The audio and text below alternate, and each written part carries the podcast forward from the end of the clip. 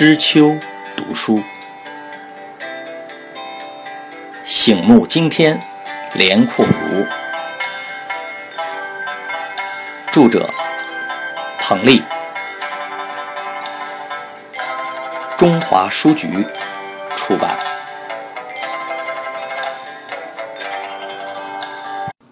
三，外祖母过世，小外孙孤单。正是。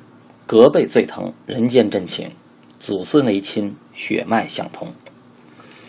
世人常说“男孩穷养，女孩富养”，人生经验一再证明，此话还真是有些道理的。男孩穷养，指的是不要在物质和心理上娇惯放纵，哪怕让其多吃点苦、多受点累和委屈都无妨。目的在于培养他穷且益坚、不坠青云之志的骨气、锐气与豪气。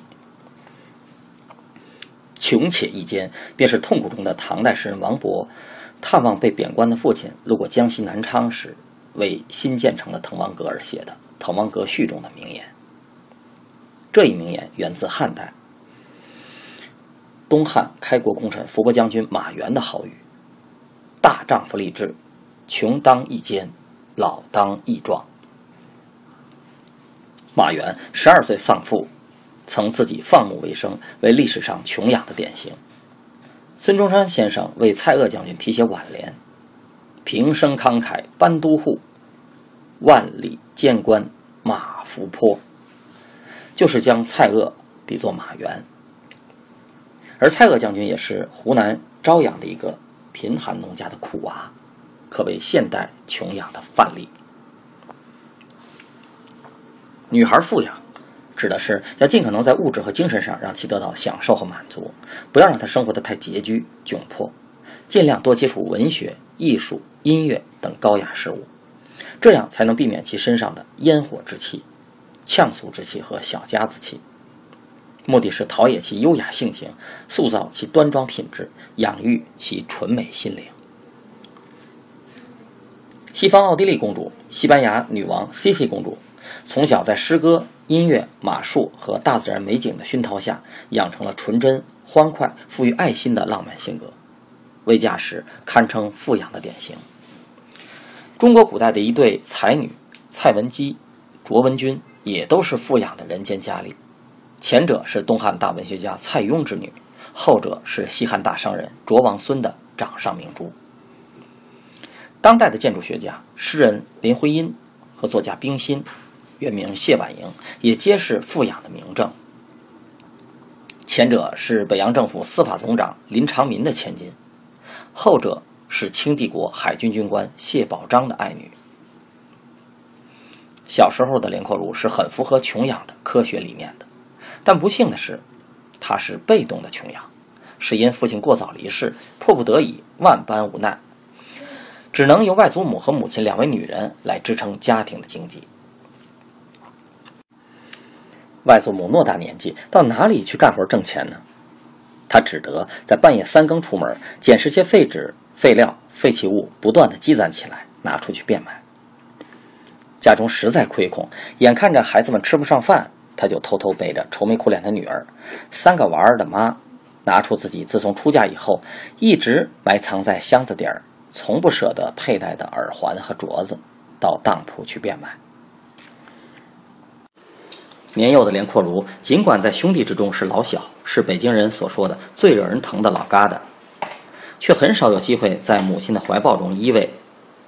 母亲太忙，里里外外的忙个不停，也没有心情抱着小儿子看画看景。虽然北京的四季分明，到处是画到处是景，有点闲暇和闲钱的北京人，日子过得很是滋润惬意。他们一年到头都在享乐、玩耍。春季踏青，夏季踏雨，秋季踏风，冬季踏雪。连阔如的外祖母和母亲呢，却只有踏破人家的门槛去借贷还钱，再借贷再还钱，这样循环不已，度日如年。从小没有在大人温暖怀抱里的感受，长大便没有温暖怀抱还给世人。爱心只有在爱心的呵护下萌发。成熟，善良也只有在善良的哺育下成长壮大。外祖母格外疼爱这个最小的外孙，一半是因为他是木生儿，一生下来就让人怜爱；一半是因为小外孙聪明乖巧，很是善解人意。连阔如既是不幸的孩子，又是幸运的孩子。只有不幸与幸运所共同建构的人生，才算是圆满无缺的人生。不幸的是家庭的贫困，幸运的是家人爱的富有。外祖母就是一个爱的发祥地，是温暖的、细腻的、深情的、无私的爱的源泉。他一有时间就把外孙子揽在怀里，好像不仅仅的揽在怀里，外孙子就会被别人抢去似的。祖孙二人不说话，只是静静的坐在那里。外祖母用劳累一生的粗糙的手掌，轻轻的抚摸着外孙鲜嫩发亮的额头、脸蛋儿和黑亮的头发。像是抚摸自己的过去和未来。窗外下起雨时，更是无事可做，那就舒舒服服的在外祖母的怀中赏雨、听雨。叠一个纸船，抛入院子里积水聚成的小溪流，看着它颤颤悠悠的在水里挣扎，一会儿遇阻而停滞，一会儿艰难的转弯，一会儿又畅快的前行。此时，一只小纸船的命运。就是这个世界上最大最重要的事情。小纸船的倾覆与否，其重要性胜过大清帝国是否被颠覆，皇帝是否会下台。而辛亥革命前的立宪运动正在京城紧锣密鼓的开展。小纸船上进水了，船舷已经在倾斜，外孙子焦急的指指点点，外祖母在一旁安慰着。这时，如果有人正好从这窗前经过，并探头向屋里张望一下，那就一定会欣喜地看到一幅含饴弄孙的人间和乐图。外祖母大字认不了几个，却记忆力惊人。他常给小外孙讲故事，教他背诵童谣。连阔如的启蒙教育，也就是从背诵童谣开始，为他日后成为曲艺大师奠定了基石。不知怎么，小时候的连阔如就精力过剩，不熬到半夜不睡觉，尤其是冬天太阳落得早，长夜漫漫，北风呼啸的时候，熬到外祖母实在支撑不住了，就对他说：“乖孩子，咱们不熬鹰了，快去睡吧。”熬鹰是满族人的俗语，意思是熬夜，来源于猎人的驯鹰之法，猎人用小木棍敲打。不让老鹰闭眼睡觉，以便讲其驯服。连苦如还不睡，外祖母就把他拽进被窝，一边摩挲着小外孙的肚子，一边哼唱着歌谣：“摩挲摩挲肚，开小铺，又卖油来又卖醋。”聪明的小外孙马上心领神会，并举一反三，他也反过来用小手摸着外祖母的脸蛋儿，嘟囔着：“摩挲摩挲脸儿，开门脸儿。”又卖肉来，又卖蛋儿。